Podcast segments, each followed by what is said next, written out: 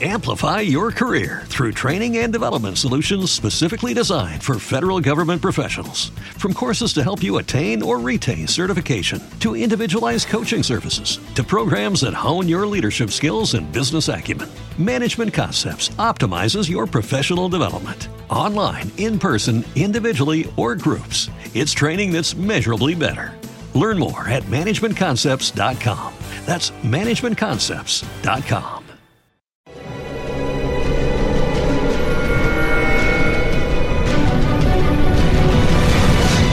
Yo documental.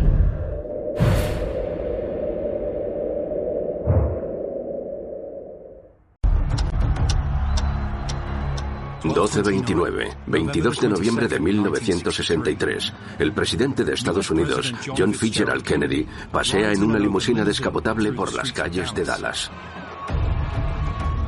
Cuando llegaron los Kennedy, no parecía haber ningún problema. Le acompaña su preciosa mujer, Jackie. Juntos sonríen y saludan a la gran multitud. Quieren ver a Jackie. Quieren escuchar a Jackie. ¿Qué se va a poner Jackie? Momentos después, todo cambia.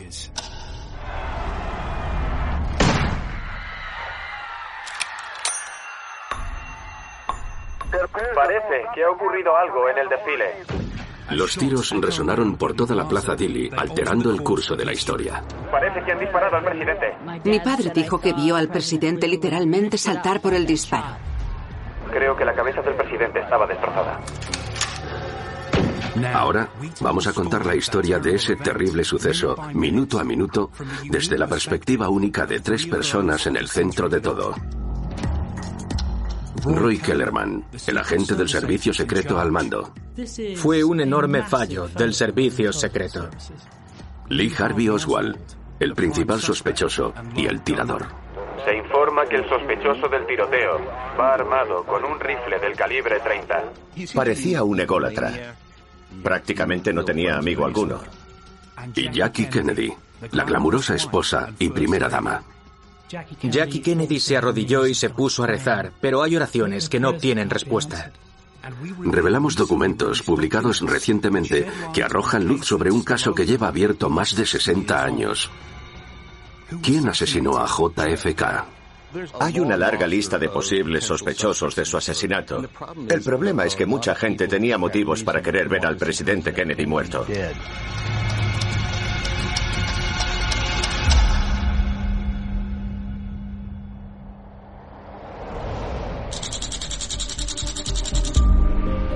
...21 de noviembre de 1963...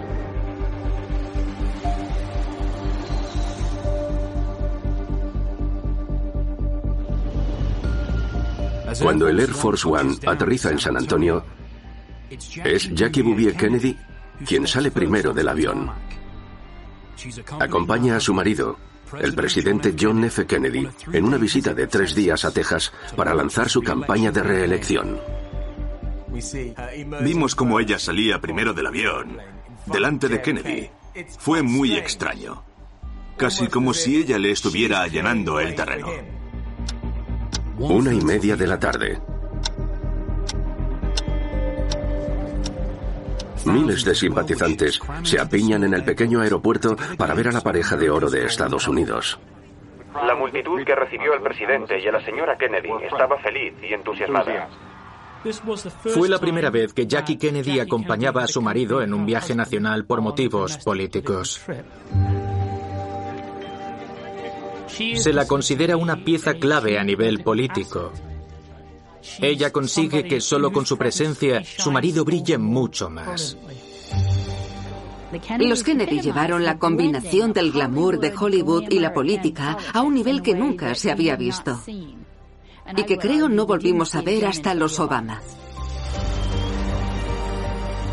Durante los próximos tres días, se espera que cientos de miles de tejanos acudan a ver a Jackie mientras ella y el presidente hacen una gira por todo el estado.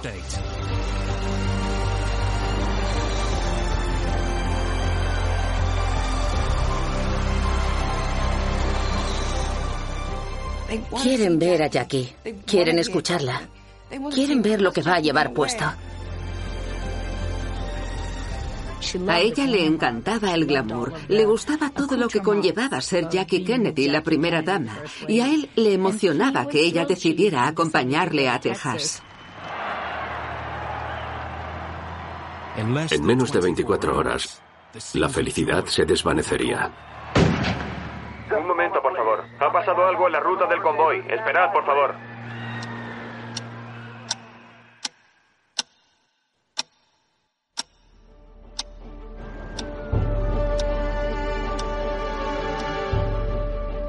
A 440 kilómetros, en la ciudad de Dallas, un joven misterioso está trabajando en el almacén del depósito de libros escolares de Texas. Lee Harvey Oswald solo lleva un mes embalando libros. Es un trabajo muy mal pagado. Sin duda creía que merecía algo mejor. Se consideraba un intelectual de grandes pensamientos, pero acabó empujando un carrito lleno de cajas en un almacén de libros. A sus 24 años ya había vivido mucho. Se unió a los marines a los 17 años, desertó a la Unión Soviética en 1959. Oswald era partidario de la Cuba comunista. Ese verano se le vio repartiendo panfletos a favor de Cuba en Nueva Orleans. Hay entrevistas de radio suyas que demuestran que es un hombre muy inteligente, pero sin duda también soñador en muchos sentidos. Era un ferviente devoto de Fidel Castro.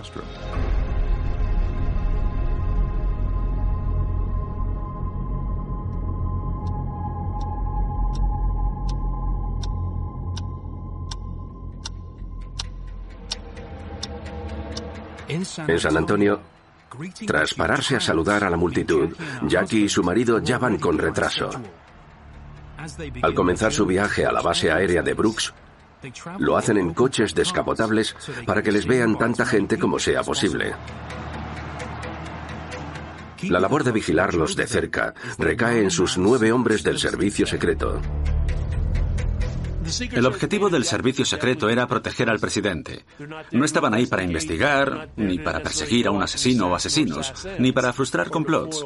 Su único objetivo era cubrir y evacuar al presidente. El jefe de seguridad en este viaje es el agente veterano Roy Kellerman. Es su primera vez al mando. Venía de Detroit, Michigan, y ascendió rápidamente a ese puesto. Tenía un apodo curioso. Lo llamaban parlanchín. La razón de ese apodo era exactamente lo contrario. Hablaba muy despacio y bastante poco. Kellerman y su equipo deben hacer un trabajo impecable. Texas se considera un estado muy peligroso para Jackie y su marido. Era un semillero de racismo derechista. En 1963, el movimiento por los derechos humanos había llegado a un punto sin retorno sobre el que Kennedy tuvo que pronunciarse. En junio, Kennedy dio un discurso a favor del movimiento de los derechos humanos. El fuego de la frustración y la discordia arde en todas las ciudades. Sus palabras dividieron al país. Norte y sur. Al dar su famoso discurso en junio del 63, sin duda avivó las llamas de los derechistas, los mismos por las que Kennedy dijera, ahora nos dirigimos al país de los locos.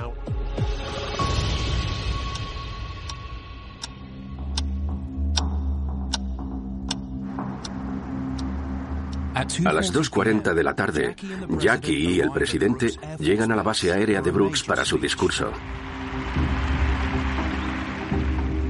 Estamos al borde de una gran y nueva era. Jackie ve cómo su marido sorprende a una multitud de 9.000 personas. En cada etapa del esfuerzo humano es el momento de los pioneros y pioneras. Es la primera vez que Jackie es vista en público en cuatro meses. En agosto, cuando estaba a punto de dar a luz, fue llevada de urgencia al hospital. La señora Jacqueline Kennedy ha dado a luz a su hijo prematuro, al que han llamado Patrick Bouvier. El pequeño Patrick se adelantó cinco semanas y solo vivió 39 horas. Hubo un punto en el que pensaron que podrían perder tanto a Jackie como a Patrick. Aquí estoy, el hombre más poderoso del mundo, y no puedo salvar ni a mi esposa ni a mi hijo.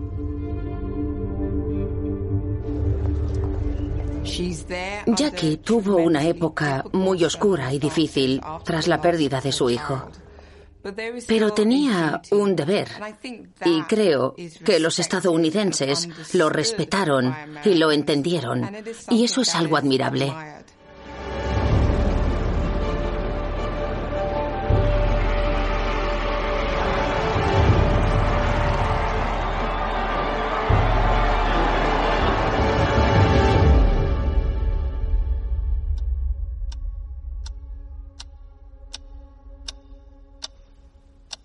4.01 de la tarde.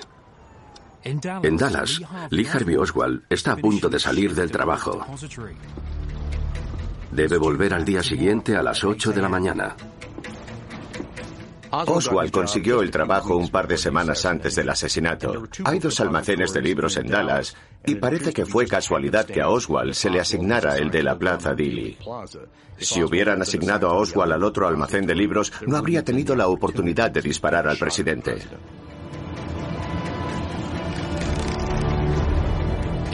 En menos de 24 horas, Jackie y su marido pasarán justo por delante del edificio donde trabaja Oswald.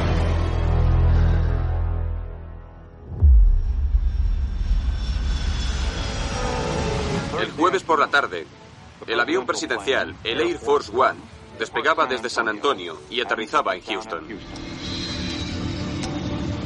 4.35 de la tarde. La ciudad de Houston ha desplegado la alfombra roja. Una multitud les espera una vez más en la pista. Cuando los Kennedy aterrizaron, no existía ningún indicio de una amenaza inminente.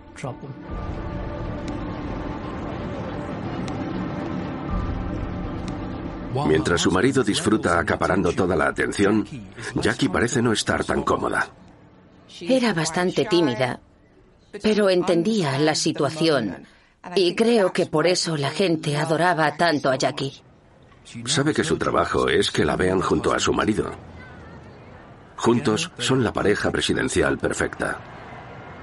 Eran jóvenes, guapos, elegantes y Jackie era perfecta para el apellido Kennedy. La presencia de Jackie atrae a más multitud. Algo que le encanta a su marido, pero que preocupa a la gente del servicio secreto Roy Kellerman. Kennedy paseó entre la multitud, estrechándoles la mano. Eso era una pesadilla para los agentes del servicio secreto, preocupados por su incapacidad para protegerlo.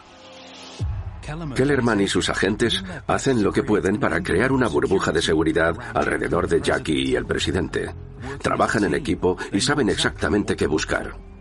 Buscaban algo fuera de lo normal, a alguien enfadado, alguien con las manos en los bolsillos, y le decían de buenas maneras, por favor, saque las manos de ahí.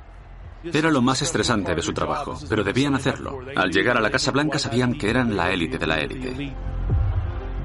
Kellerman y su equipo van a pasar una prueba de fuego como nunca antes.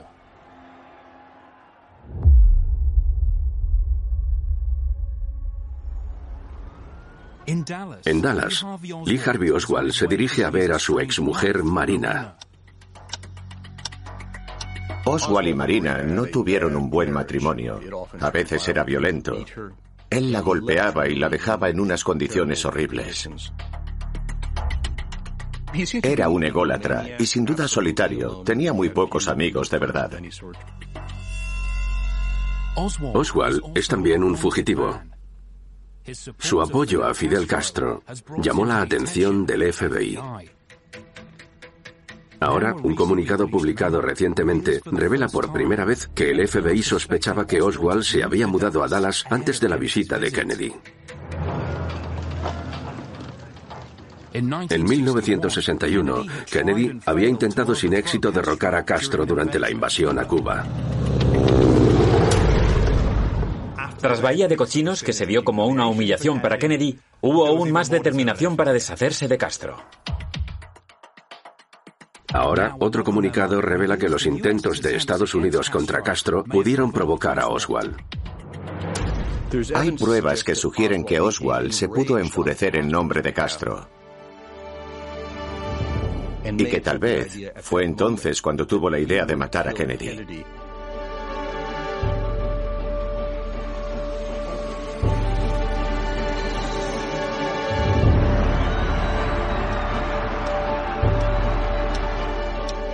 ...8.40 de la tarde.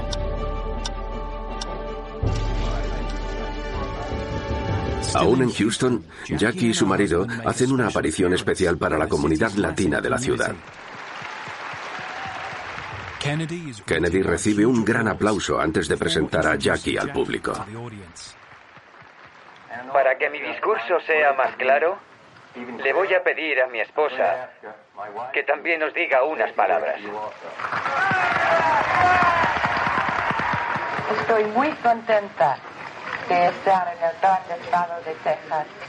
Eso mostró a los estadounidenses un respeto al que no estaban acostumbrados. Siempre tuvimos esa especie de visión blanca de nosotros mismos. Y Jackie representó un estilo más internacional.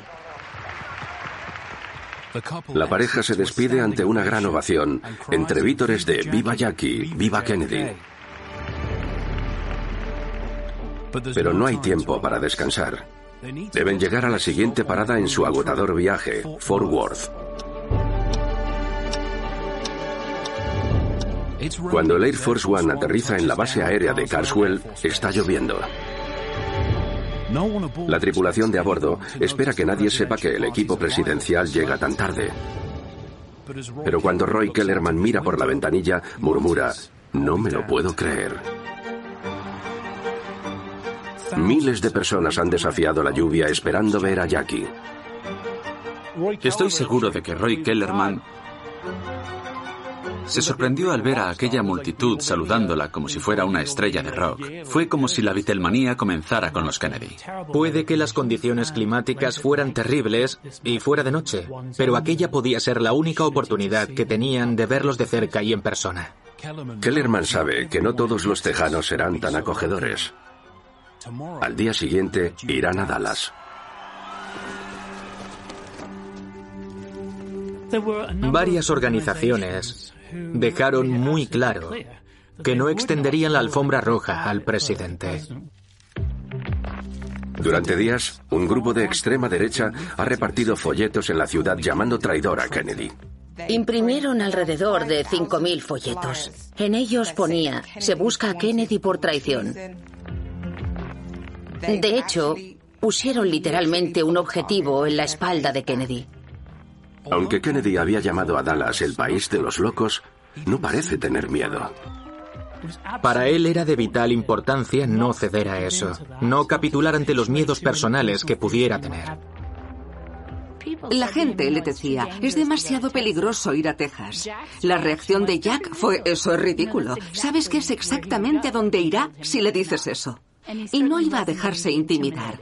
Era un tipo duro, duro como el acero.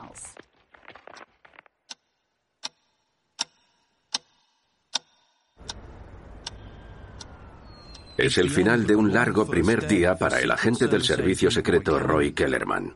Con sus objetivos asegurados en la suite 850 del Hotel Texas, su jornada termina. Pero mientras Kellerman se va a la cama, muchos de sus agentes se van al bar. Nueve agentes trasnocharon la noche antes del asesinato. Eso es motivo de expulsión de la agencia.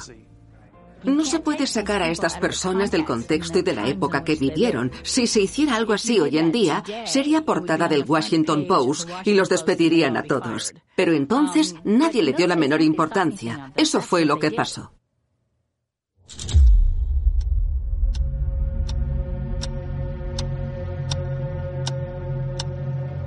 Cuando los últimos agentes del equipo de Kellerman salen del Cellar Coffee House, está amaneciendo. Para muchos, su turno comienza en una hora. Se mire por donde se mire, la idea de que el presidente viajara en un vehículo descapotable debería haber sido motivo de gran preocupación. Y haber exigido a los agentes del servicio secreto una atención y lucidez absolutas. Pronto, Jackie y el presidente estarán de camino a Dallas, donde Lee Harvey Oswald les espera.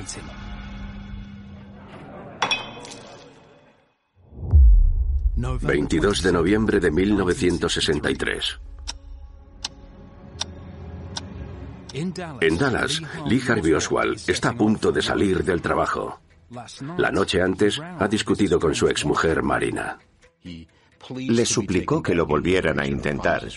Le prometió una nueva vida, que volverían a vivir juntos. Ella le dijo que no estaba preparada para eso. Él, al parecer, se echó a llorar. Se despide dándoles un beso a sus hijos, a Rachel de un mes y a June de dos años. Oswald nunca volverá a ver a su familia.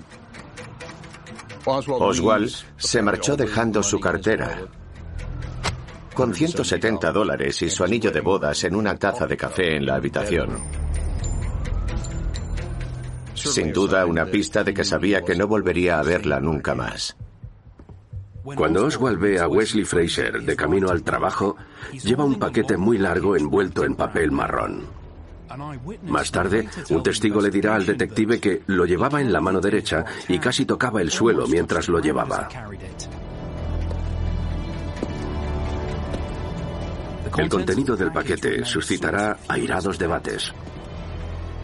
Algunos afirmaron que el rifle no habría entrado en el paquete que Oswald llevaba encima aquel día y que puede que fueran barras de cortina. Yo creo que la teoría más plausible es que fuera el rifle de Oswald. Más tarde se encontrarán fotografías que muestran a Oswald sosteniendo un rifle. En marzo, los investigadores descubrirán que había usado un nombre falso para comprar el rifle italiano por correo por solo 21 dólares. El Mannlicher Carcano manual era la peor arma de su clase que se fabricaba en el mundo. Una broma para aquellos familiarizados con las armas largas. Y son los propios italianos los que peor opinión tienen de ella. En Italia se considera un instrumento de amor, no un arma de guerra. Los expertos en armas que lo revisaron dijeron que aunque era viejo, funcionaba muy bien y era un rifle perfectamente válido. Y además, Oswald era un exmarine. Sabía utilizar un rifle a la perfección, ya que él estaba equipado con una mira.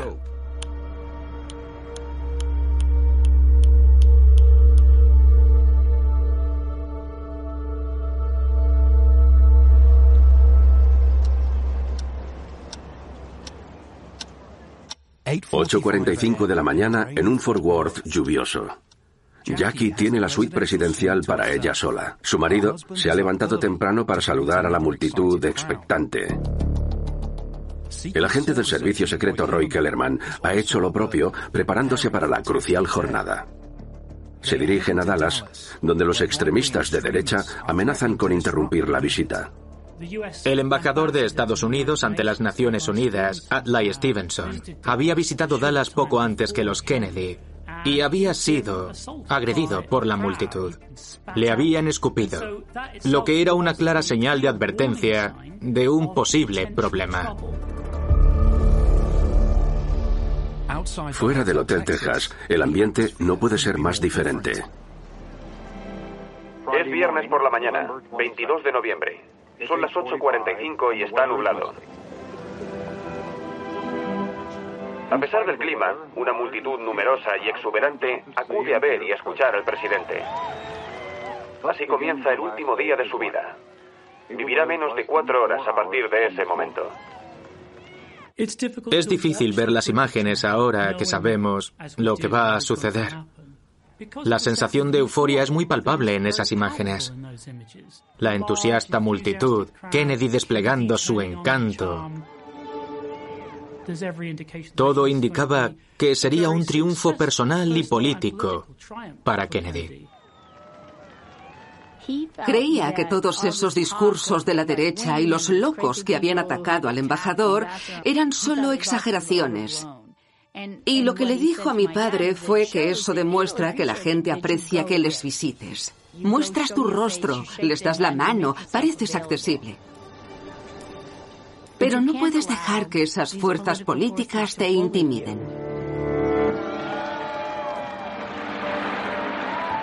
El presidente Kennedy está de buen humor. Le dijo al público que la señora Kennedy estaba ocupada arreglándose y añade que, por supuesto, estará mucho más guapa que todos los demás.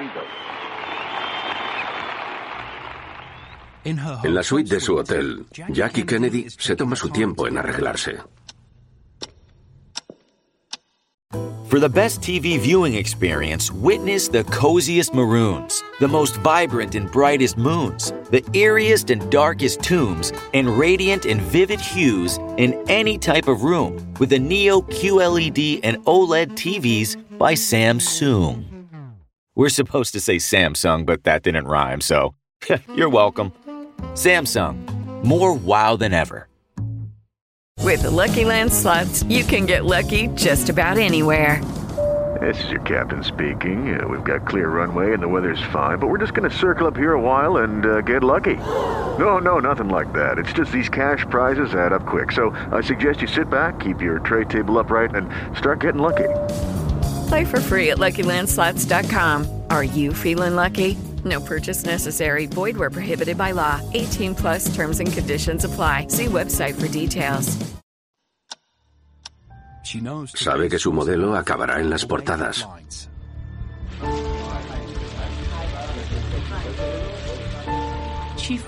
Inundó las páginas de las revistas de moda con su ropa, su peinado, la gracia con la que se comportaba. La gente hablaba de la fiebre de Jackie porque tenía un aspecto y una resonancia icónicos. El look de ese día es un traje de dos piezas de Chanel de color rosa brillante. Era el pináculo de la alta costura. Era una declaración.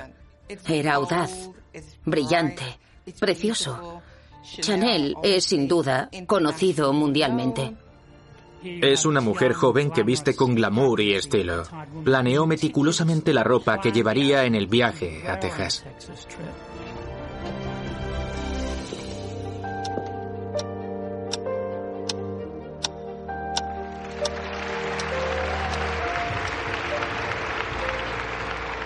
En el salón de baile del Hotel Texas, el presidente Kennedy y el vicepresidente Johnson disfrutan de los aplausos de los 2.500 invitados.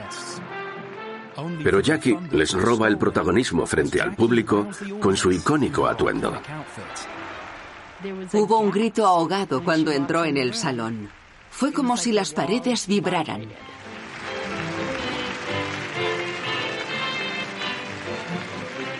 Hace años viajé a París diciendo que era el hombre que acompañaba a la señora Kennedy. Estoy teniendo esa misma sensación en este viaje por Texas. A la gente le encantó y ella no tuvo que decir nada, solo estar presente y ser Jackie. Pero es que era su forma de ser. La gente no quería escuchar cuál era la opinión política de Jackie Kennedy. Lo que querían era un contrapunto, una imagen de postal, y ella se lo dio. Y por eso rara vez se la vio hablando de política. Podría estar hablando de cortinas, alfombras y cojines, pero no de política. Nadie se pregunta qué nos ponemos Lyndon y yo.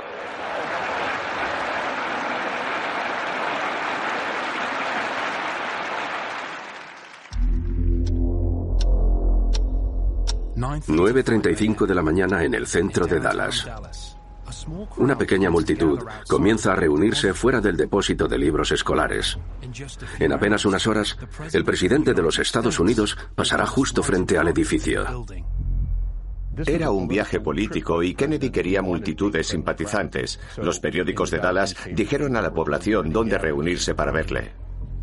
En el interior, Lee Harvey Oswald está ocupado llenando cajas con libros escolares y le pregunta a un compañero qué sucede. No está claro si Oswald actuaba de manera indiferente porque ya había planeado lo que pretendía hacer y si, para no levantar sospechas, aparentaba no tener idea de que la limusina estaba a punto de pasar. No creo que nadie en ese momento hubiera sabido realmente qué hacer con Oswald, lo que a su vez influye en cómo la gente se relacionaba con él. Todo eso contribuye a la idea de que él, en cierto modo, era como un lienzo en blanco.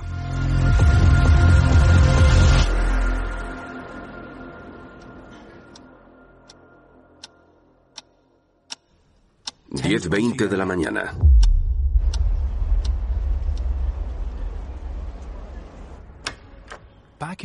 De vuelta en la suite del hotel, Jackie y el presidente ojean una copia del Dallas Morning News.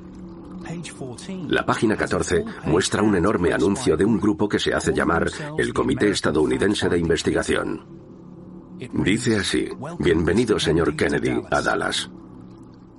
El título es deliberadamente engañoso, ya que el anuncio cita 10 aspectos en los que Kennedy ha traicionado a Estados Unidos.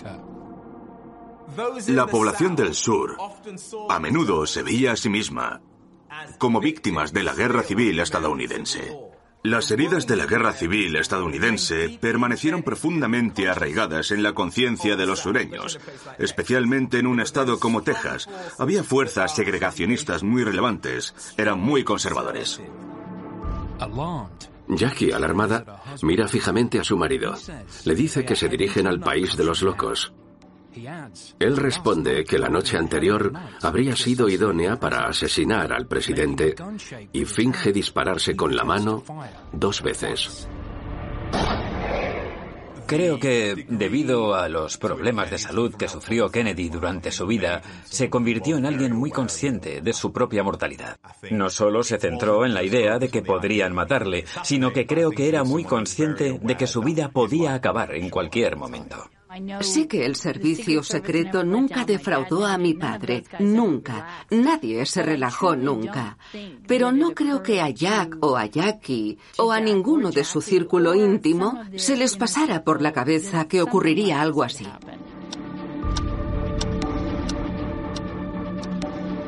El agente del servicio secreto Roy Kellerman quiere saber si necesitará una capota burbuja para la limusina en Dallas.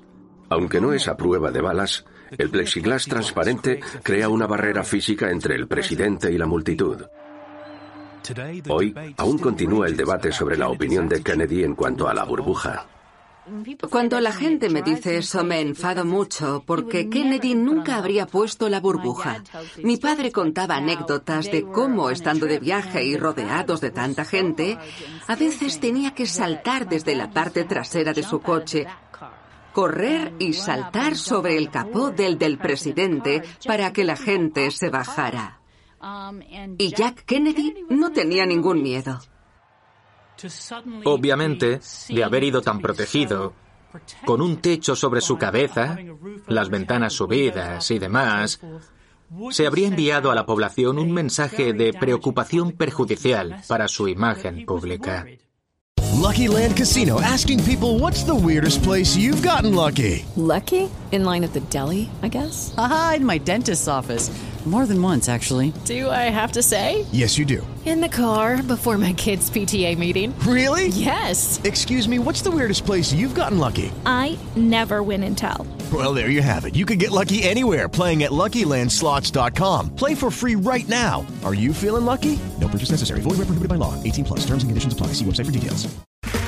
Okay, round two. Name something that's not boring. A laundry? Ooh, a book club.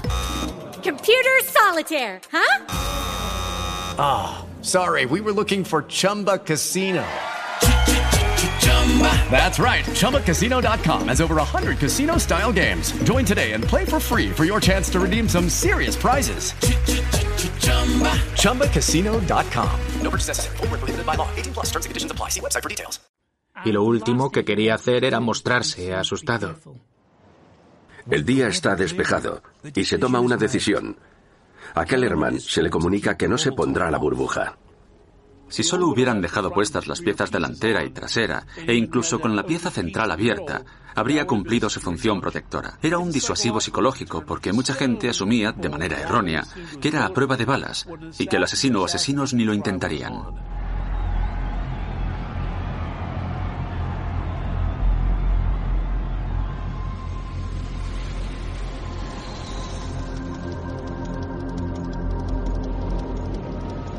El vuelo en el Air Force One desde Fort Worth a Dallas dura solo 13 minutos.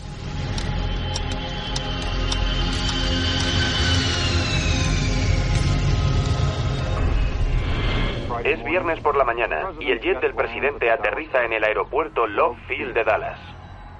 Una vez más, Jackie es la primera en recibir una entusiasta bienvenida al bajar del avión.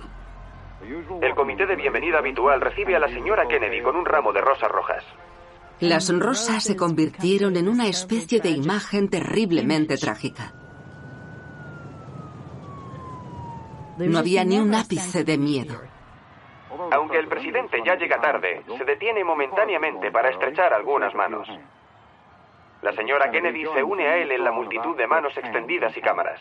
Jack y Jackie se acercaron a la multitud. Se les solía ver extendiendo la mano, estrechándola y haciendo lo que tenían que hacer. Pero ese día fue distinto. Fue algo espontáneo. En la narración de esa mañana en la WFA ABC dijeron, vaya, el presidente es increíble. En vez de montarse en la limusina, va directo a la multitud.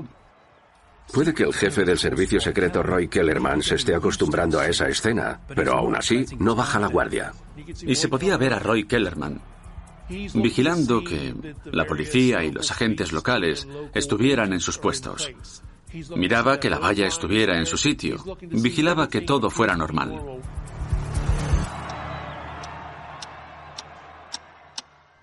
A nueve kilómetros de allí, Oswald está en la sexta planta del depósito de libros escolares. Cuando su compañero le pregunta si va a bajar a comer, Oswald responde que no. Por la ventana del sexto piso, ve cómo la multitud va en aumento. El depósito de libros escolares de Texas es ahora un museo dedicado a la historia del asesinato, por lo que puedes mirar por esa ventana y ver que Oswald lo tuvo muy fácil.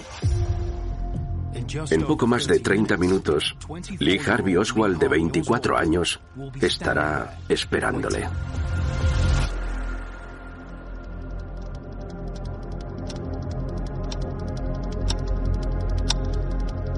...11.50 de la mañana en el aeropuerto de Love Field de Dallas. Jackie se sienta junto a su marido en la parte trasera de la limusina descapotable. En la parte delantera, el jefe del servicio secreto, Roy Kellerman, dice la palabra clave de la pareja presidencial. Lancer y Lace en marcha. Es viernes, 10 minutos antes de mediodía. El convoy comienza el viaje de 18 kilómetros hasta el centro de Dallas, donde el presidente pronunciará un importante discurso.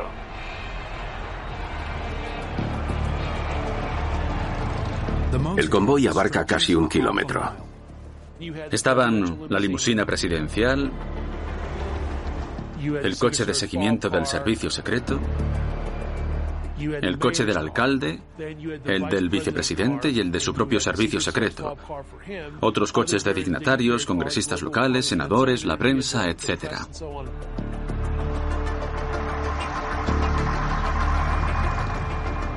Una gran multitud se amontona por toda la ruta, pero Kellerman sabe que el presidente Kennedy quiere que sus agentes permanezcan lo más invisibles posible.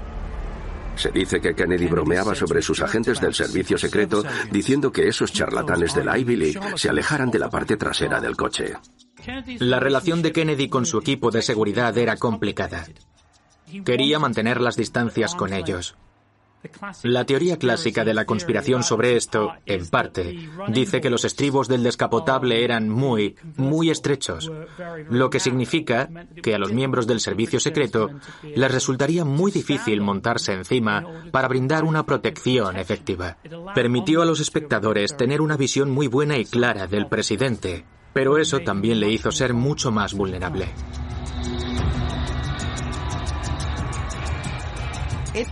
Casi parecía un desfile, no un presidente que necesitara protección.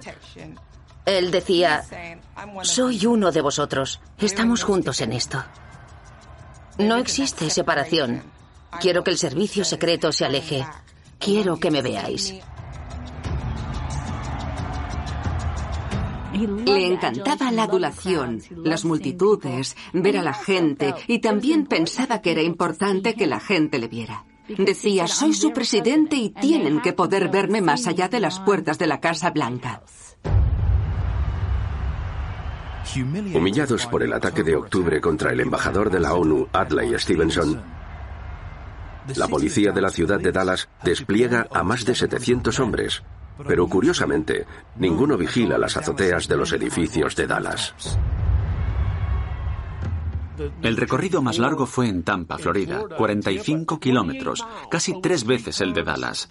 Vigilaron las azoteas de todos los edificios altos con gran parte del departamento de policía bien armado. De hecho, el jefe de policía de Tampa me dijo que en todos los edificios altos de esos 45 kilómetros tenían hombres armados listos para disparar a cualquiera durante el desfile. Hay una gran cantidad de gente aquí en Turtle Creek. Solo hay dos carriles libres. A Jackie le cuesta ver bajo el brillante sol de noviembre, pero su marido insiste en que no se ponga las gafas de sol. Tenían que poder verla. Como solía decir Jack, que vean a Jackie todo lo posible, porque ella era su mejor arma de relaciones públicas. Me cuesta pensar en eventos similares que puedan comparársele en términos de la experiencia emocional colectiva de aquel, que parecía ser una expresión espontánea de amor. Y no creo que debamos dudar en utilizar esa palabra. La gente tuvo una evidente respuesta emocional y visceral hacia los Kennedy.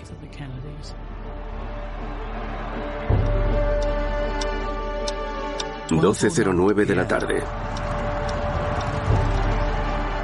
Kellerman escucha a Kennedy gritar que detengan el coche. Había visto a un hombre con un cartel pidiéndole que se detenga y le dé la mano. En cuestión de segundos, un grupo de niños gritando rodea al vehículo del presidente. Y se puede ver en las fotografías cómo rodeaban la limusina detenida. Los agentes se colocaron alrededor del vehículo y miraban las manos de la gente, como habían hecho en el aeropuerto, buscando cualquier movimiento extraño, pidiéndoles que sacaran las manos de los bolsillos. La autovía Stemmons está bastante concurrida en ambos lados desde Continental. Tengo que ir muy despacio.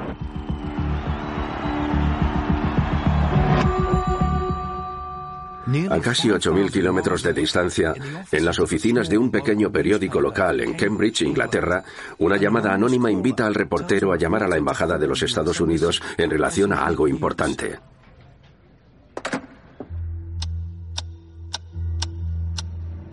12.21 de la tarde. En el depósito de libros escolares, Oswald está solo en el sexto piso. Desde su ventana de la esquina sureste, tiene una vista clara de la ruta de la limusina. El rifle que compró por correo está apoyado en una caja. Al parecer, nadie estaba cerca de Oswald en ese momento. Se había ocultado de los demás usando cajas de libros y que así no pudieran ver lo que estaba haciendo. 15 a coche 2, ¿me recibes? 10-4, recibido. 12-23. A mitad del recorrido, en Main Street, el agente especial del FBI, James Hosty, ve pasar la limusina y le sorprende lo expuestos que están el presidente y la primera dama. Todos los agentes del servicio secreto viajan en el coche de atrás. Sabiendo que los tejados de los edificios no estaban vigilados, que había gente asomada a las ventanas y que los agentes no estaban en la parte trasera del coche protegiéndoles, que no había motos rodeando la limusina y que no utilizaron la burbuja, comprendes que Kennedy era un blanco fácil. 10-4-1. ¿Hay mucha gente allí? Muchísima, sí. A medida que el convoy avanza por el centro de Dallas, Jackie va teniendo más calor. Expuesta en el descapotable, no está tan cómoda con la frenética multitud como lo está su marido. Estaba pasando el duelo por la pérdida de su hijo y viajaba en un vehículo descapotable que no les ofrecía protección contra las manos ni cualquier otra cosa que se les acercara. Eso debió tener un gran impacto emocional en la señora Kennedy. Notifique al capitán Sauter la ubicación del convoy. Seguramente hayan pasado la mar. Cruzando Market Street. La gran multitud les había obligado a retrasar su cita a la hora del almuerzo. Mi padre solía bromear con que era incapaz de ceñirse a un horario. Cuando hay un séquito y una gran multitud, nunca sale como esperas. El convoy giró en Main Street y entró en la plaza Dilly, haciendo un breve giro a la derecha en Houston Street. En el coche presidencial, Jackie oyó cómo la esposa del gobernador Connolly le decía al presidente, no dirás que el pueblo de Dallas no te ha dado una buena bienvenida. El presidente le dijo que en efecto así era. Luego avanzaron lentamente por Elm Street. Todo eso iba en contra del protocolo del servicio secreto y del sentido común. El coche del presidente nunca debería avanzar tan despacio. El convoy del presidente está girando en Elm Street y será solo cuestión de minutos que llegue al destino. He estado en la autopista y estaba abarrotada de espectadores esperando su oportunidad de ver al presidente.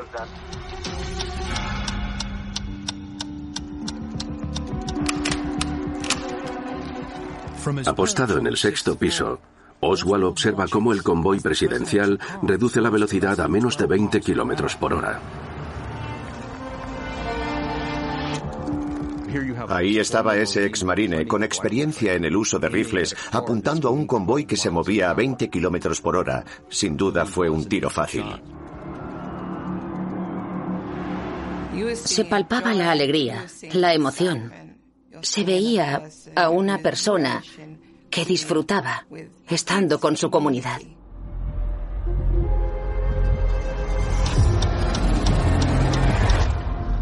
Oswald observa por su mira telescópica y ve al presidente sonreír mientras surge tras un árbol. Respira lentamente.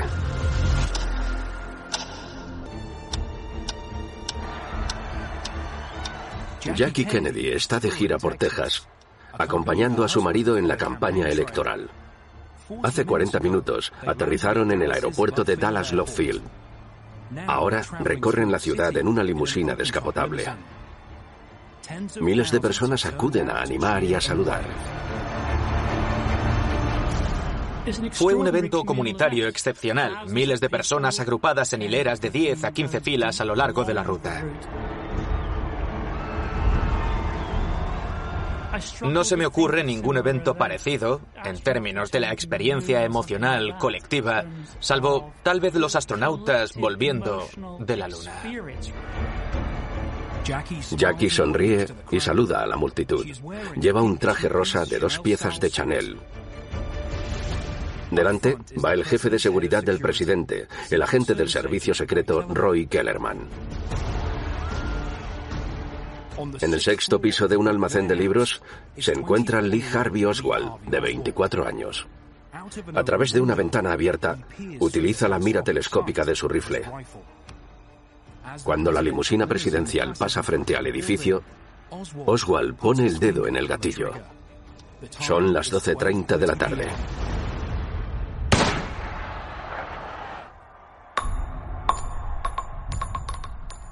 Sonó el primer disparo. La gran mayoría de los testigos de la Plaza Dilly pensó que era un petardo o una moto muy ruidosa. El primer disparo fue seguido de caos y confusión. El agente del servicio secreto Kellerman gira la vista a la derecha, de donde cree que proviene el disparo. 1,6 segundos después, Oswald apunta y dispara de nuevo. Justo cuando el vehículo emergió de detrás del letrero de la autopista, un instante muy breve, el disparo alcanzó a Kennedy. Movía sus brazos hacia la boca y la garganta.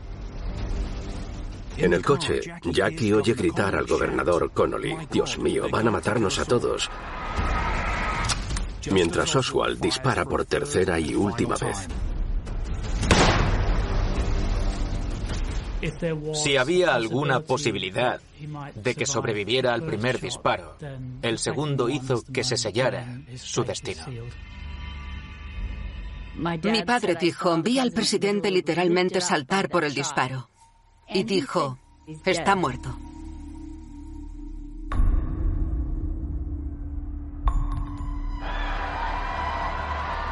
Esperad, por favor.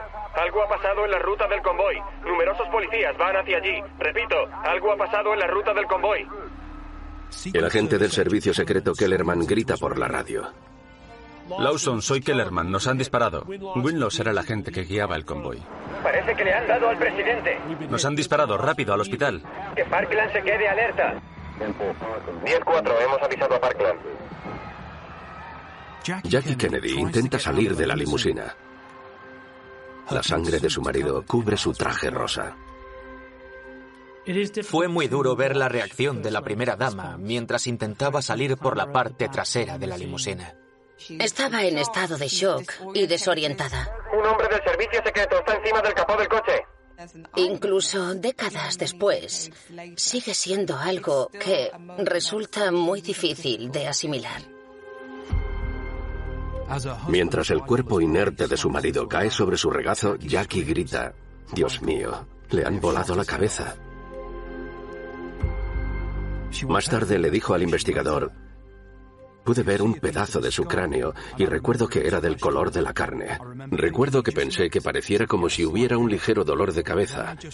Luego solo recuerdo caer sobre él y decir, oh no, no, no. Fue un enorme fallo del servicio de inteligencia. El mundo entero los había visto fracasar. La sangre, los gritos, el miedo. El asesinato del presidente de Estados Unidos.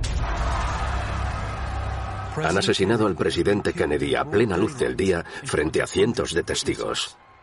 Sin embargo, lo que ocurrió exactamente sigue siendo objeto de controversia. Muchos teóricos de la conspiración están convencidos de que hubo varios tiradores en la plaza Dili.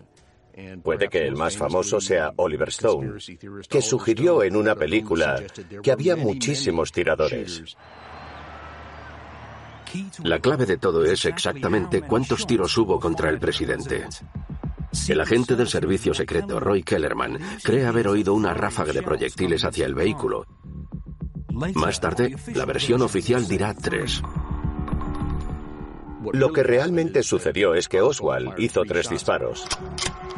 Y el primero falló. El segundo alcanzó al presidente Kennedy y al gobernador Connolly en la espalda, el llamado tiro mágico. Y el tercero fue el disparo fatal. La teoría de la bala mágica es el elemento más controvertido de la investigación oficial. Se basa en que el segundo disparo que perpetró Oswald infligió múltiples heridas tanto a Kennedy como al gobernador Connolly. El doctor Cyril Wecht siempre ha sido muy crítico. No importa quién fuera el tirador. Si no se tenía un único motivo para hacerlo, no pudo haber un único asesino. Es así de simple. No hay ninguna duda al respecto. Podemos discutir si fue un acto de un único individuo o una conspiración elaborada. Pero lo que no tenemos es una motivación. Porque nunca recibimos ninguna declaración clara de Oswald sobre lo que le impulsó a hacerlo.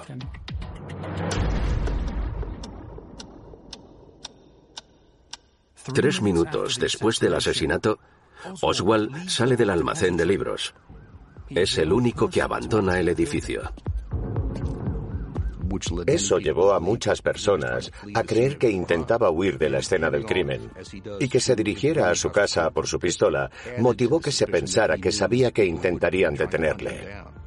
Mientras Oswald escapa, la policía rodea el depósito de libros. Tienen a un testigo de los disparos. Tenemos a un hombre que dice haber visto cómo sacaba un arma a través de la ventana del segundo piso en la esquina sureste del edificio del depósito. Ya hemos rodeado el edificio y sabremos algo en breve. Repito, se ha informado al hospital Parkland de que están preparados para una herida grave de bala. Repito, se ha informado al hospital Parkland de que están preparados para una herida grave de bala. Cinco minutos después del tiroteo, Jackie acuna a su marido moribundo. Atención a todos los equipos de emergencia. Atención a todos los equipos de emergencia. Mantengan todo el tráfico alejado de la entrada de urgencias del Hospital Parkland. La limusina presidencial avanza a 130 kilómetros por hora. Jackie Musita está muerto. Lo han matado.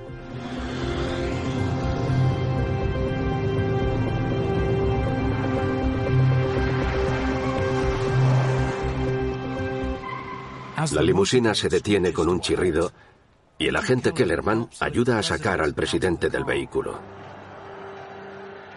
Dijo que aunque tenía los ojos abiertos ya no parecía haber signos de vida. Técnicamente le latía el corazón y vivió unos 20 o 30 minutos más, pero a todos los efectos estaba muerto. ¿Conoce el alcance de la lesión? ¿Cree Creo que prácticamente le han volado la cabeza al presidente. Siete minutos antes, Jackie y su marido sonreían y saludaban a la multitud. Ahora sigue al cuerpo sin vida de su marido hasta el quirófano. La mujer del presidente Jackie Kennedy no resultó herida y entró al hospital al lado de la camilla de su marido.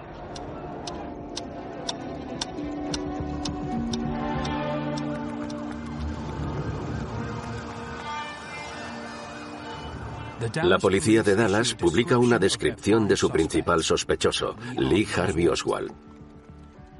Un hombre llamado Howard Brennan escuchó el primer tiro. Miró hacia el almacén de libros, vio a alguien ahí arriba y alertó a la policía. Acabo de hablar con un hombre que dice que los disparos fueron perpetrados desde el depósito de libros escolares de Texas. En el hospital, Jackie ve cómo los médicos intentan desesperadamente salvar la vida de su marido. El presidente Kennedy ha recibido una transfusión de sangre en el Hospital Parkland aquí en Dallas. Se ha pedido un sacerdote y también se llevaron de urgencia al hospital suministros de sangre. No cabía ninguna duda de que el presidente iba a morir por las heridas de bala. Jackie Kennedy se arrodilló y se puso a rezar. With the Lucky Land slots, you can get lucky just about anywhere. This is your captain speaking. Uh, we've got clear runway and the weather's fine, but we're just going to circle up here a while and uh, get lucky. No, no, nothing like that. It's just these cash prizes add up quick. So I suggest you sit back, keep your tray table upright, and start getting lucky. Play for free at LuckyLandSlots.com. Are you feeling lucky? No purchase necessary. Void where prohibited by law. 18 plus terms and conditions apply. See website for details. Okay, round two. Name something that's not boring. A laundry? Ooh, a book club. Computer solitaire, huh? Ah, oh, sorry, we were looking for Chumba Casino. That's right. ChumbaCasino.com has over 100 casino style games. Join today and play for free for your chance to redeem some serious prizes. ChumbaCasino.com. No purchase necessary. Full prohibited by law. 18 plus terms and conditions apply. See website for details. Pero hay oraciones que no obtienen respuesta.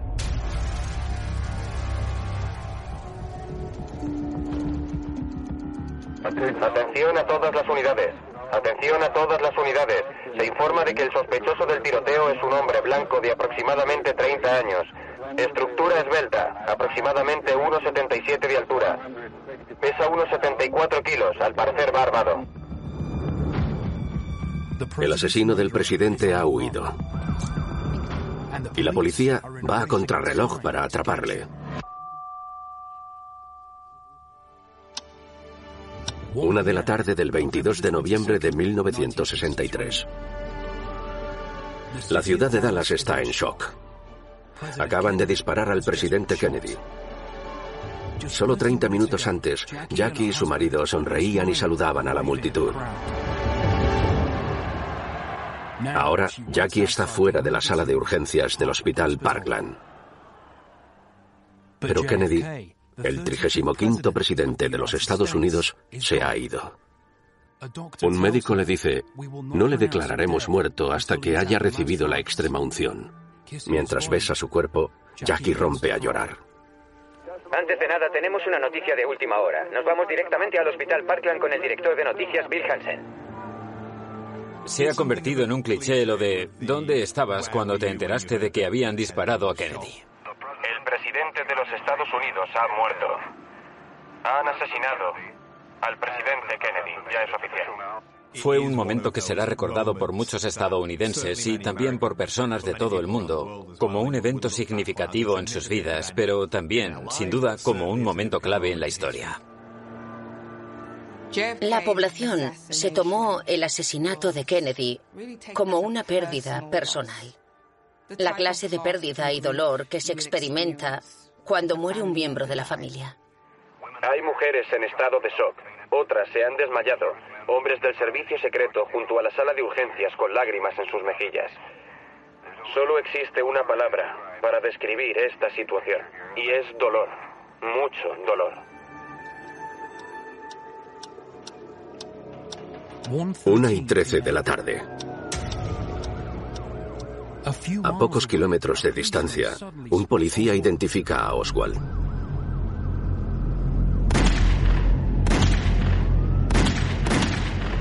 Oswald mató al oficial J.D. Tippett. ¿Hola? ¿Operadora? Adelante. Se acaba de producir un tiroteo. Oswald lo dejó morir en la calle. Estoy en la calle 10. Creo que está muerto. Oswald dispara a Tippit cuatro veces en la cabeza y el estómago. La razón nunca se llegará a esclarecer. Un testigo que estaba cerca dice, cuando me vio, me miró muy fijamente. Me tapé la cara con las manos y cerré los ojos. Oswald se da la vuelta y huye. El sospechoso ha sido visto por última vez corriendo hacia el oeste en Jefferson. No hay descripción en este momento. Hoy, el verdadero Oswald sigue siendo un misterio. Utilizó alias en varias ocasiones para documentos de identidad que creó para sí mismo. Y utilizó el alias Alex Fidel, que eligió, al parecer, como una forma de mostrar reverencia a Fidel Castro. Cuatro años antes, con 20 años, Oswald había desertado a la Unión Soviética. Regresó dos años después de casarse con su esposa rusa, Marina. Pero aún hay preguntas sin resolver sobre por qué le dejaron volver a Estados Unidos. La gente se preguntaba si había o no algo más detrás de esto. ¿Era una especie de agente secreto? Resulta que hubo una época en que a los desertores se les permitía regresar al país, así que entiendo que la gente pensara que algo no encajaba del todo.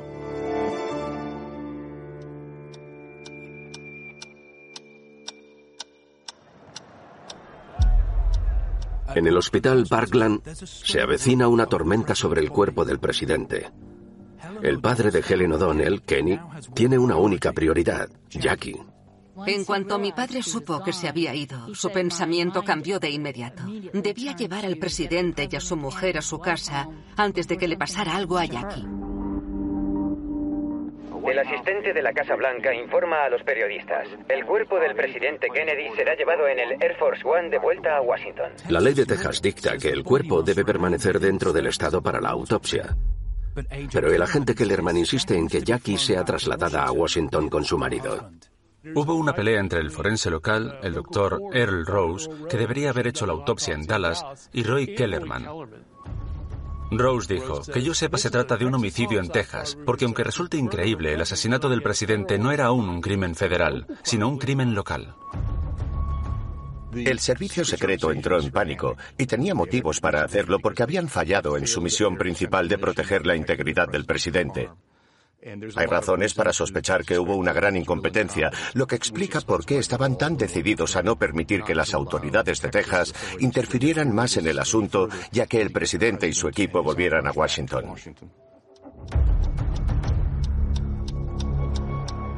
Una cincuenta de la tarde. Oswald es visto entrando en unos cines. Tengo a un testigo que ha visto al sospechoso del tiroteo. Es un hombre blanco, de 27 años, 1,75 de altura, más o menos. Cabello negro ondulado, tez clara. Lleva una chaqueta Eisenhower, gris claro, un pantalón oscuro y una camisa blanca. Momentos después, irrumpe la policía de Dallas. Cuando Oswald se rinde, dice, bueno, se acabó. Lo más interesante de Oswald es que siempre se supuso que era culpable y sin embargo nunca fue juzgado ni llevado ante un tribunal ni condenado. Pocas horas después, el jefe del FBI, J. Edgar Hoover, informa al mundo de la captura del asesino de Kennedy. Es del todo imposible. Imposible que lo supiera a ciencia cierta. Podría habérselo imaginado. Pero hasta que no se verifican todos los posibles contactos de Oswald, sus dos años en Rusia y luego los contactos que tuvo en Estados Unidos, ¿cómo podría saberlo? Y sin embargo lo anunció a todo el mundo. Estaban vendidos. Ahora, una nueva publicación revela algo asombroso. Hoover estaba decidido a demostrar la culpabilidad de Oswald a cualquier precio.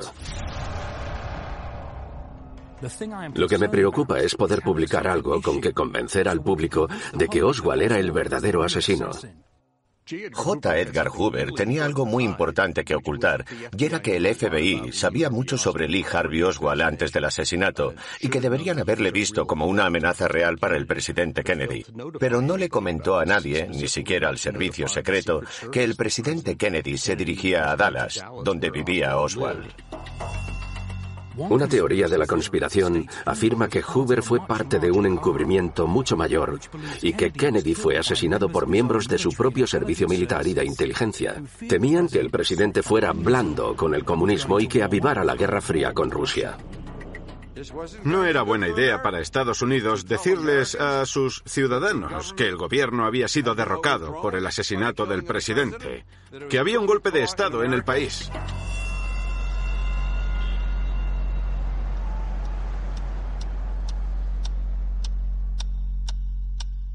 Justo después de las 2 de la tarde, Jackie se monta en el coche fúnebre junto al cuerpo de su marido.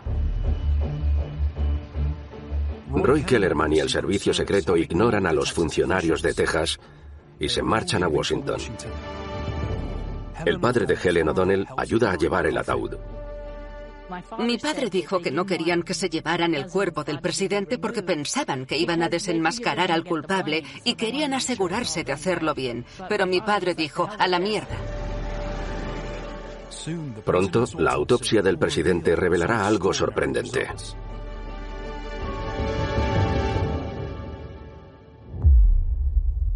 Viernes 22 de noviembre de 1963.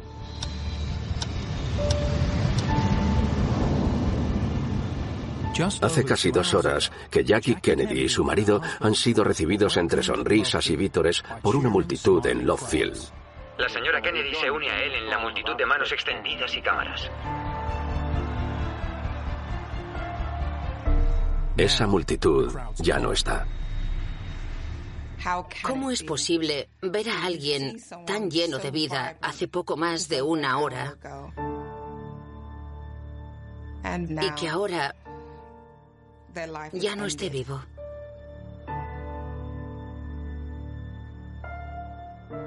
¿Cómo ocurrió algo así y quién tuvo la culpa? Jackie observa cómo Roy Kellerman y sus agentes se esfuerzan por introducir el cuerpo de su marido en el Air Force One. El ataúd es demasiado ancho para la puerta del avión. Kellerman y su equipo desmontan los agarres laterales. El contraste entre las imágenes anteriores y estas imágenes tan oscuras, en las que se ve cómo el servicio secreto trataba de introducir el ataúd, genera sin duda una suerte de impacto visceral. Finalmente, Jackie sigue a su marido al interior del Air Force One. Todos estaban devastados y ninguno se llegó a recuperar, ni siquiera mi padre. Se sentían responsables de que todo ese esplendor se derrumbara de golpe. Fue muy triste.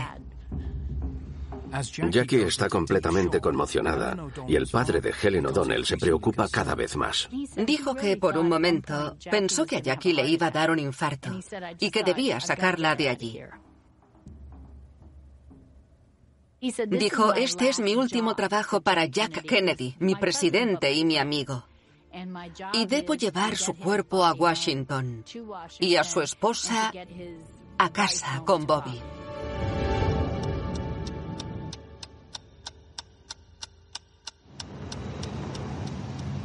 Mientras Jackie descansa en la suite presidencial, Roy Kellerman se encuentra una atmósfera tensa en el Air Force One. El equipo de seguridad del vicepresidente toma el mando. El presidente Johnson estaba ansioso por tomar el control de las operaciones del gobierno de inmediato. Se había sentido humillado con su rol de número dos del presidente Kennedy y aquello creó una atmósfera incómoda en los días posteriores. Técnicamente, Lyndon Johnson ya es presidente, pero está decidido a hacerlo oficial. Se enfrentaba a una situación de crisis. Nadie en ese momento sabía si se trataba de una conspiración más grande o si podía ser el inicio de un plan mucho mayor. Johnson insiste en que Jackie esté a su lado mientras toma juramento. Mi padre estaba furioso porque le dijo a Johnson, no puedes pedirle a esta chica que acaba de perder a su marido y que ahora tiene que enfrentarse a sus dos hijos, que esté a tu lado y preste juramento. Johnson era, en muchos sentidos, un hombre bastante inseguro. Aunque no era necesario desde un punto de vista procedimental, a él le preocupaba desde una perspectiva simbólica poder presentarse ante el país como el heredero de Kennedy. El padre de Helen es quien debe preguntar a Jackie si acompañará a Johnson. Al abrir la puerta de la suite presidencial, la encuentra sentada en el tocador. Dijo que se estaba cepillando el pelo de manera repetitiva, con el mismo movimiento. Y le dijo, señora Kennedy, esto es lo que me ha dicho el presidente. Pero no tiene que hacerlo si no quiere. Y sin siquiera darse la vuelta, dijo, Sí que quiero, quiero hacerlo. Jack querría que lo hiciera. Fue muy valiente por su parte. Jackie todavía lleva puesto su traje rosa manchado de sangre. Cuando se le pregunta si quiere cambiarse, se niega y dice, quiero que vean lo que le han hecho a Jack. Entendió que había que hacer una declaración y que esa mancha acabaría pasando a la historia del país la que en ese momento estaba en su ropa. Pero la verdadera mancha fue en realidad lo que sucedía en Estados Unidos. 2.38 de la tarde. Hace dos horas que han asesinado a su marido. Jackie se encuentra junto a Lyndon Baines Johnson mientras toma juramento como el 36 presidente de los Estados Unidos. Juro solemnemente. Juro solemnemente. Jackie Kennedy parecía completamente desorientada. No solo porque su marido estaba muerto, sino por la avalancha de eventos que estaban teniendo lugar. Y Lyndon Johnson, con una expresión sumamente gris, se convirtió en el hombre más poderoso del mundo. Ejerceré fielmente el cargo de presidente de Estados Unidos. No eran las imágenes de la toma de posesión de un presidente que la gente quería ver. Me cuesta pensar en la foto de otras dos personas que estuvieran tan incómodas la una junto a la otra. Con la ayuda del Señor.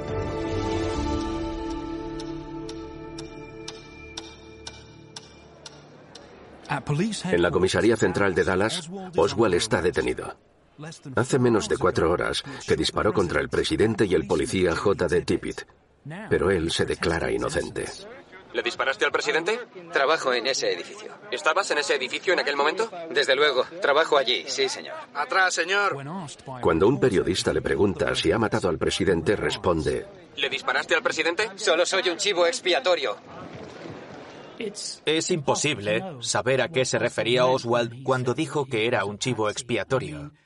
With the Lucky Land slots, you can get lucky just about anywhere. This is your captain speaking. Uh, we've got clear runway and the weather's fine, but we're just going to circle up here a while and uh, get lucky. No, no, nothing like that. It's just these cash prizes add up quick. So I suggest you sit back, keep your tray table upright, and start getting lucky. Play for free at LuckyLandSlots.com. Are you feeling lucky? No purchase necessary. Void where prohibited by law. 18 plus terms and conditions apply. See website for details. Creo que podría interpretarse como que aquello era una farsa, que estaba siendo arrestado por un crimen que no había cometido y que era completamente inocente. Oswald insistió en que alguien le tendió una trampa. Mintió sobre muchas cosas y no creo en absoluto que dijera la verdad sobre nada. Pienso que sí, que fue el asesino.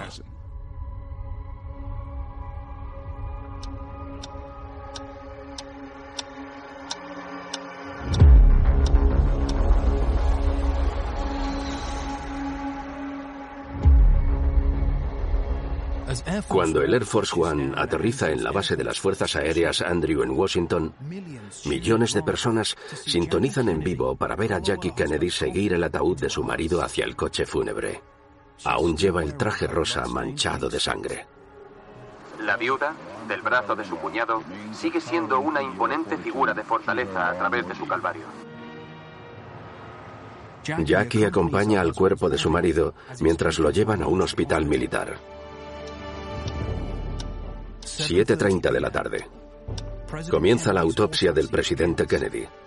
Jackie ha solicitado que se efectúe en el Hospital Naval de Bethesda, ya que Jack había sido marine. Pero hoy, mucha gente se cuestiona la verdadera razón de llevar el cuerpo a un hospital militar. Básicamente se realizó un traslado de seguridad nacional a un hospital militar donde personas más convenientes mirarían el cuerpo y acatarían órdenes militares. Querían que la autopsia se hiciera bajo control militar. Esa noche había 22 personas en la sala de autopsia, incluidos almirantes y generales. Se les dijo a todos lo que tenían que hacer. De eso no hay duda. El agente del servicio secreto Roy Kellerman también está en la sala de autopsias. Ayuda a los forenses a identificar las heridas del presidente. Cuando los médicos trabajaban en el cuerpo hizo una observación crucial. La parte posterior de la cabeza había desaparecido, algo crítico si se cree en la teoría de la conspiración, porque las heridas de entrada suelen ser pequeñas y las de salida grandes. La autopsia revela que Kennedy recibió dos disparos por la espalda. Información vital que lleva a los investigadores a concluir que Oswald es el único asesino. Pero para muchos este resultado no cuadra. Los médicos de Dallas habían dicho que vieron una gran herida de salida en la parte posterior de la cabeza, lo que indica un disparo desde el frente y, por lo tanto, más de un tirador. La autopsia era esencial para proporcionar un relato fidedigno de las causas de la muerte del presidente. Pero no fue así. No se pusieron de acuerdo en si el disparo había entrado en el cuerpo del presidente por la parte delantera o trasera, y eso planteaba de inmediato la cuestión de si hubo o no uno o varios tiradores.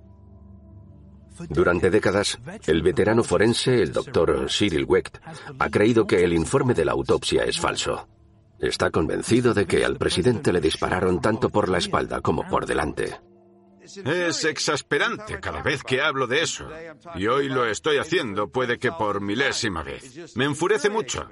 El enfado aparece instantáneamente. No tengo que darle ningún botón ni fingir estar enfadado. Cuando la autopsia de Kennedy concluye, Oswald está encerrado en una celda en la comisaría central de Dallas. Al día siguiente, planean trasladarlo por su propia protección. 11.20 de la mañana, 24 de noviembre de 1963. Lee Harvey Oswald, de 24 años, es trasladado desde la comisaría central de Dallas a una cárcel local. Lo llevan al sótano de la cárcel de la ciudad, donde un vehículo blindado lo trasladará a una celda de máxima seguridad. Entonces, retransmitido en directo, un hombre entre la multitud se abalanza sobre Oswald. Le han disparado, le han disparado, han disparado a Lee Oswald. Después, desde otra cámara, el movimiento se ralentiza. El asesino aparece en plano y ahí estaba la vergüenza de todo Estados Unidos mientras Jack Rubenstein hizo justicia por mano propia. El hombre que aprieta el gatillo es Jack Ruby, dueño de un club nocturno local. Era un hombre que adoraba al presidente Kennedy y decidió vengarse por la familia Kennedy. ¡Le han disparado! ¡Le han disparado! Eso sucedió debido a la incompetencia de la policía de Dallas, que le permitió empujar a los reporteros y a los agentes de policía y acercarse lo suficiente como para matar a Lee Harvey Oswald utilizando su propia pistola. Una prueba descubierta recientemente revela hoy que la policía de Dallas había sido advertida de que la vida de Oswald estaba en peligro. Horas antes, el jefe del FBI, J. Edgar Hoover, había escrito este informe. Anoche recibimos una llamada en nuestra oficina de Dallas de un hombre que hablaba con voz tranquila.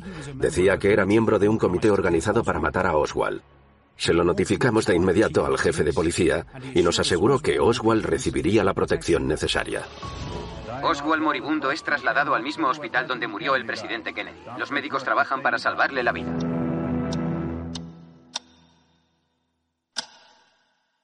Noventa minutos después de recibir el disparo, Lee Harvey Oswald deja de respirar. Su muerte dará pie a décadas de debate sobre quién mató realmente al presidente Kennedy y por qué. El disparo de Jack Ruby dio lugar a todo tipo de teorías de la conspiración que lo describían como una forma de silenciar a Oswald porque, de lo contrario, habría revelado numerosas verdades ocultas. Jack Ruby a menudo se jactaba de tener vínculos con la mafia, lo que llevó a algunos a creer que fueron los jefes del crimen organizado quienes habían ordenado el asesinato de Kennedy. Cuanto más sabes sobre Jack Ruby, menos credibilidad le das, porque nadie con uso de razón en el crimen organizado elegiría a alguien tan delirante y charlatán como Ruby para perpetrar el segundo crimen del siglo. ¡Le han disparado! ¡Le han disparado! ¡Han disparado a Lee Oswald!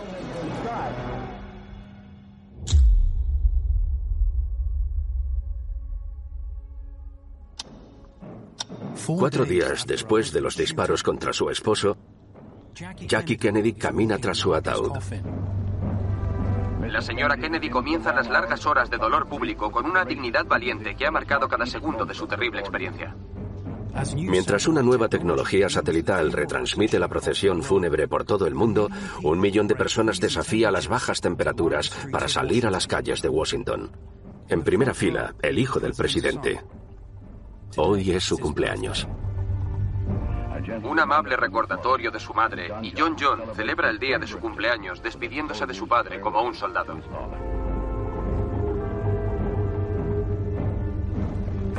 Hay paralelismos entre el asesinato de John F. Kennedy y lo que más tarde ocurrió con la muerte de la princesa Diana. Son pocos los eventos que nos conmueven tanto. Alguien que tuvo una vida y una muerte mediáticas. Y el torrente de dolor que vino después. No hay nada que añada más conmoción a nuestra tristeza que el asesinato de nuestros líderes.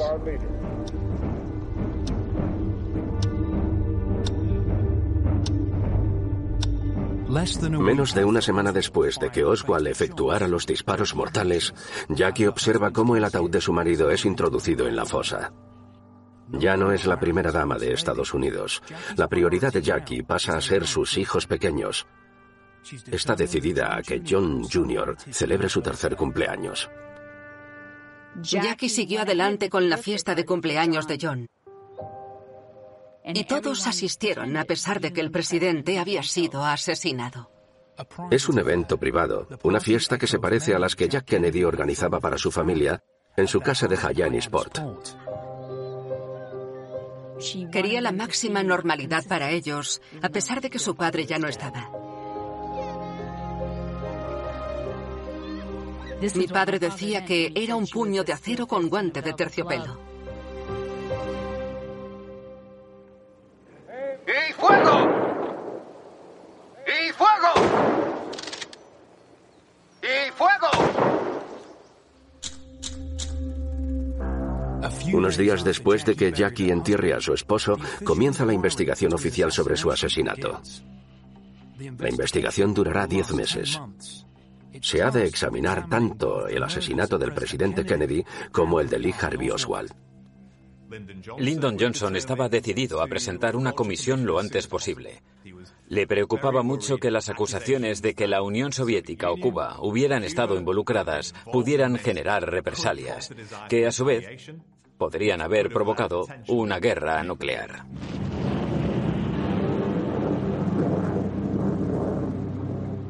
El padre de Helen O'Donnell, Kenny, continuó trabajando para el hermano de Jack Kennedy, Bobby. Helen está convencida de que nunca encontraron ninguna prueba de conspiración. Mi padre y Bobby llevaron a cabo su propia investigación. Y quién lo hizo o cómo lo hizo es algo que desconozco.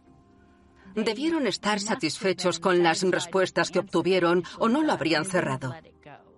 No eran del tipo de hombres que se dan por vencidos.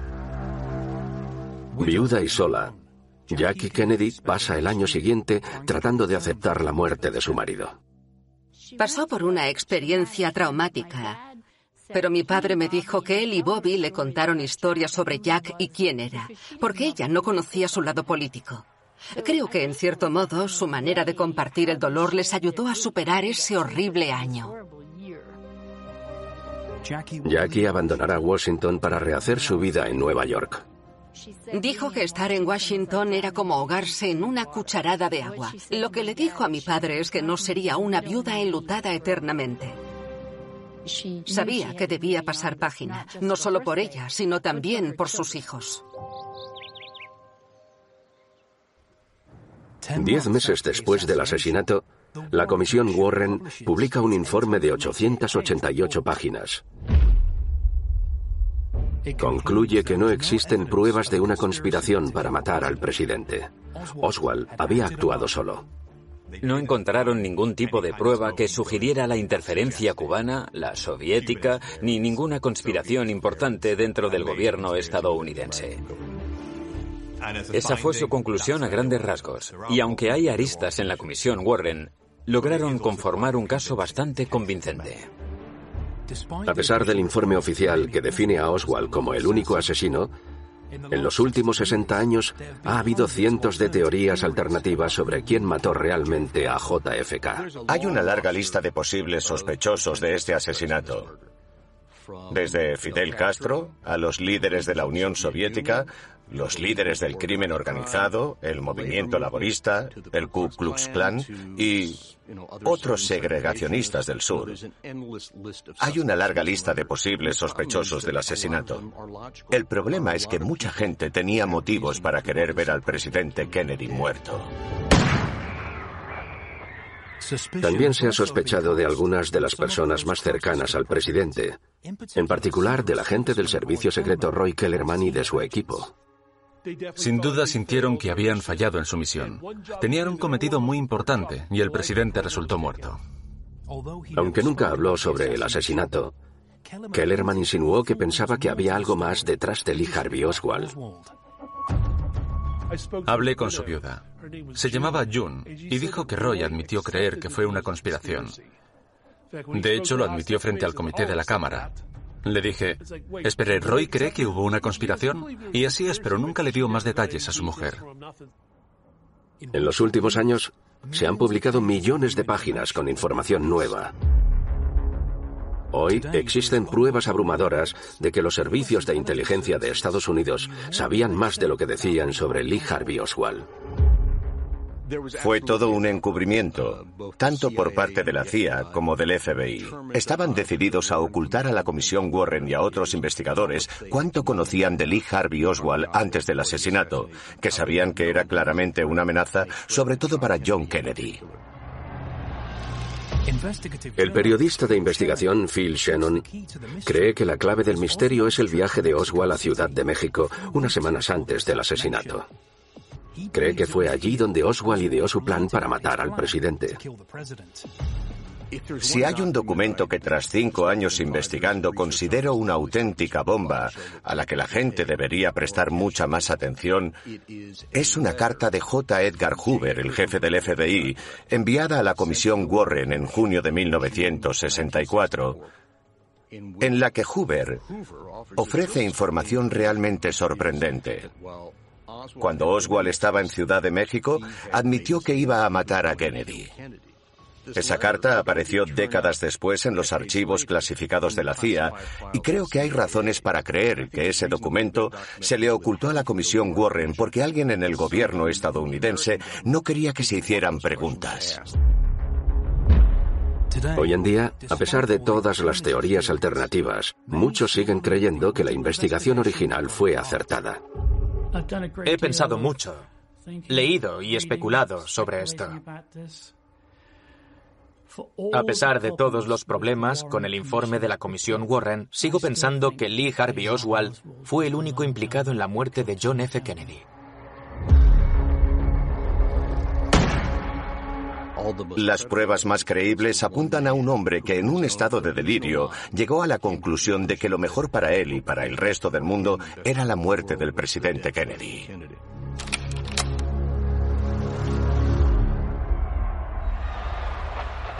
Casi 60 años después de los acontecimientos del 22 de noviembre de 1963, el asesinato de Kennedy no ha perdido su fuerza e impacto ni su estatus como uno de los mayores y más misteriosos asesinatos. Este asesinato es sin duda la mejor historia de detectives de todos los tiempos, y la triste realidad es que nunca conoceremos su final, porque muchas de las pruebas más importantes y muchos de los testigos más importantes ya no están. Y sin todo eso, nunca sabremos exactamente qué pasó en Dallas en noviembre del 63.